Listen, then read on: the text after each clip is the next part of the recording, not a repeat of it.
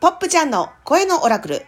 皆さんこんにちは。新しいポップちゃんです。本日も暦や宇宙の天気予報、そして日々のちょっとしたヒントをお届けする声のオラクルお送りしてまいります。よろしくお願いします。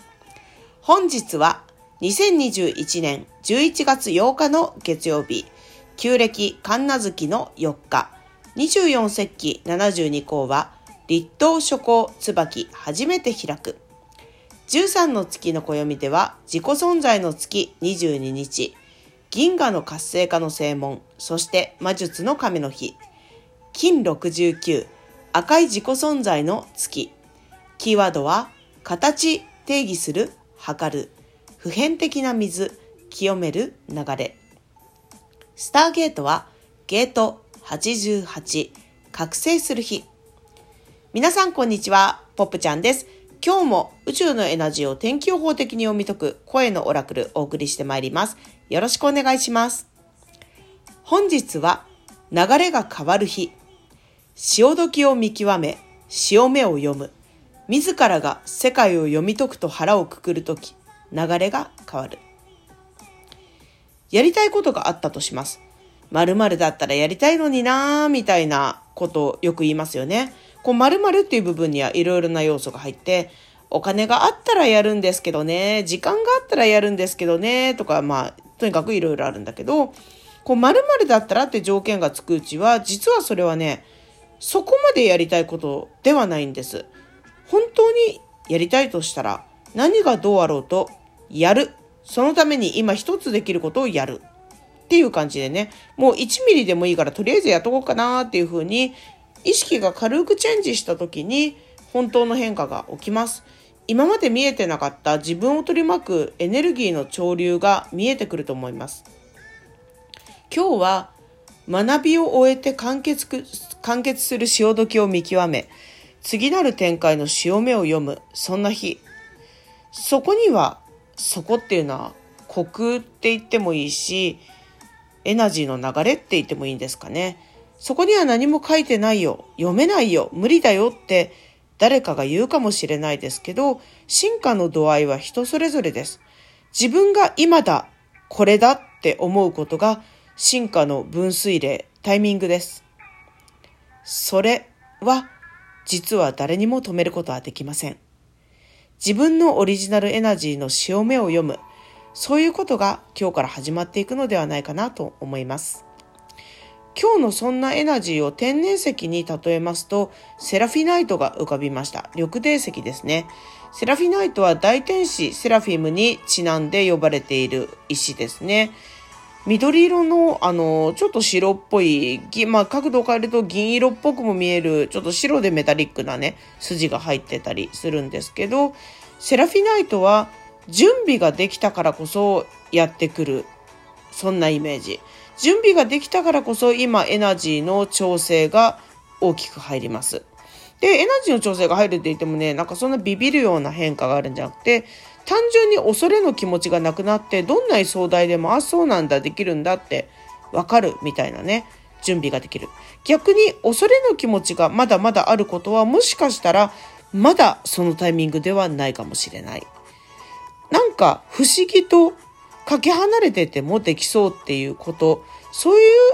小さな小さなサインに目を向けていきたいですね。変化のサインは実はものすごい小さくて細かくて精妙な粒子のね、細かい部分から現れてくると思うんで、大きい変化っていうのはその後に来ますから、その小さな小さな自分の粒子、準備ができたのは何かというのに着目していきたいですね。そんな今日は自己存在の月22、22ゾロ目ですね。マスターナンバーですね。えっ、ー、と、22だからね、あれなんですよ。エンボディードインチューション、意図が現実化する。思考の現実化よりも一歩進んだ自分が意図した方向に現実化が進むパワーが強い。そんなイメージの数かなって思います。自己存在の月22、銀河の活性化の正門で、なおかつ魔術の亀の日。あの、自己存在の月の自己存在の日っていうことなんですよね、今日は。なので、こう、ダブルで自己存在っていうのを問いかけるようなタイミングなんじゃないかな。自己存在の月の問いかけは昨日もご紹介しましたが私の奉仕はどのような形になるのか、自分と世の中の関わりがどんな風になるのかっていう問いかけでしたよね。なので、深めるのにはいい日かと思います。銀河の活性化の専門がパッカーンって開いてるし、自己存在の月、自己存在の日、魔術の亀の日という不思議なシンクロ、ミラクルが起こりやすい日ですので、いろんなミラクルに、あの、文句を広げておくといいかもしれません。そんな今日のキーワードは、金69、赤い自己存在の月、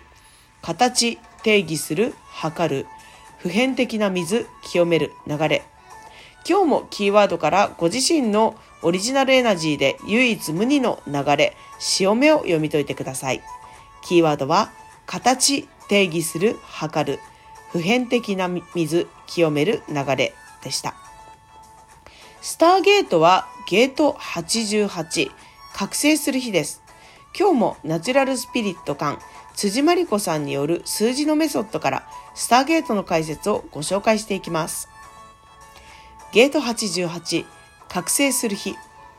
大いなる自分が作動して視野が広くなるとき、人間の思考パターンを超えて宇宙全体を見ているような感覚、大いなる存在に助けられ、人間の意識を超えていくだろう。辻真理子さんによるスターゲートの解説でした。ぜひ皆さんもオリジナルエナジーで感じてみてください。ポップ近況コーナー。えー、昨日まで名古屋にいて、名古屋産業会館かな、ウィンク愛知で、あの、キュンキラフェスに出展しておりました。たくさんのご来場ありがとうございます。えー、愛知県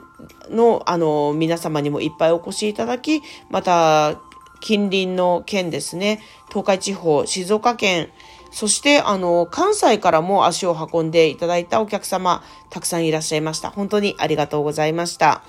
さて、あのすごく、あの皆さんのセッションしてて感じたことは、流れが急速に変わっていく時期なんだなっていうこと。そして、ある意味、覚悟が決まった部分っていうのをはっきりまあ、クリスタルヒーリングなんで石でこうね、配置して見ていくんですけど、本当にはっきり出てくるなっていう考え深かったですね。石ってもともと忖度とか遠慮とかね、ないし、嘘もつけない。あの、鉱物だからそういう概念が彼らにはアンテナとしてそういう機能はないんですけど、もう本当にまっすぐに、あ、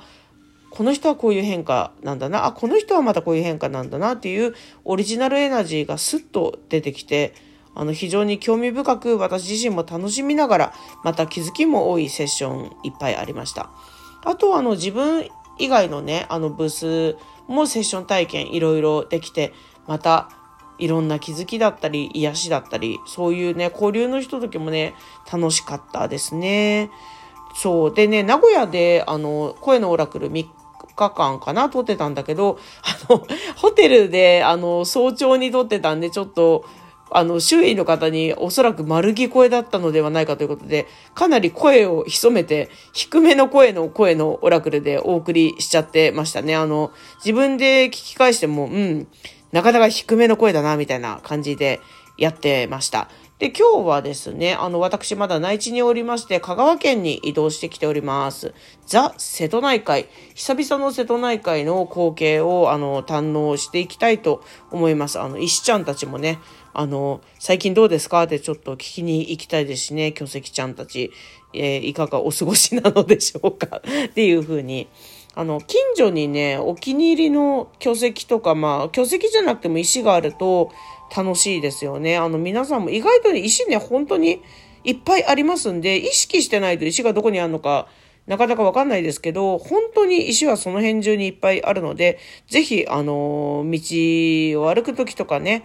あの、通勤の際に石チェックをしてみると、また石と楽しくつながれるのかななんていう気もしたりしちゃったりしております。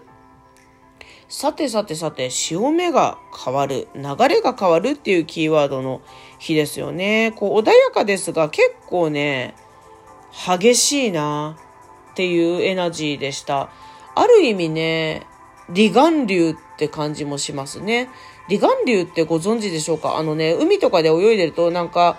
陸地の近くにいたはずなのに、どんどん岸を離れてっちゃう流れがあって、こういうのが離岸流って言って結構海水浴とかではやばいってことになっておりまして、あの、ちゃんとこう、ガードの範囲内で海水浴を、あの、泳ごうね、みたいのが海水浴場に貼ってあったりしますよね。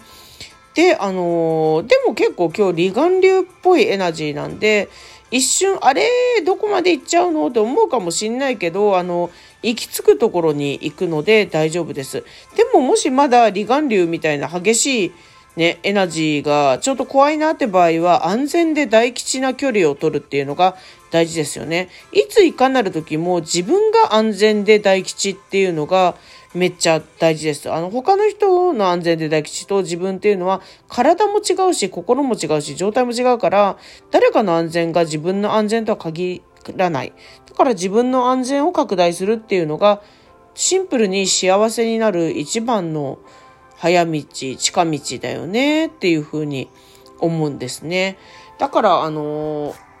今日ってどんな日かなというと、今までの成功法則とか、処世術っていうのがどんどん役に立たなくなるっていうタイミングなんだな。それはその人の、あの、体験談、成功であって、あの、全員ではない。でもね、もし激しくわかるわかるっていうのがあったら、自分のオリジナルエナジーとの何らかの共通性があるから、その、ピンときた部分だけを採用していくっていうことから始めるのもできるかもしれませんね。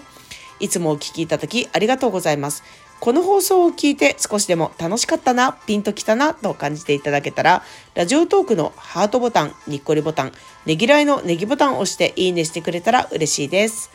また、お友達や同僚に不思議好きの方がいたら、ぜひぜひご紹介お願いします。それでは、声のオラクル、新しいポップちゃんがお届けしました。また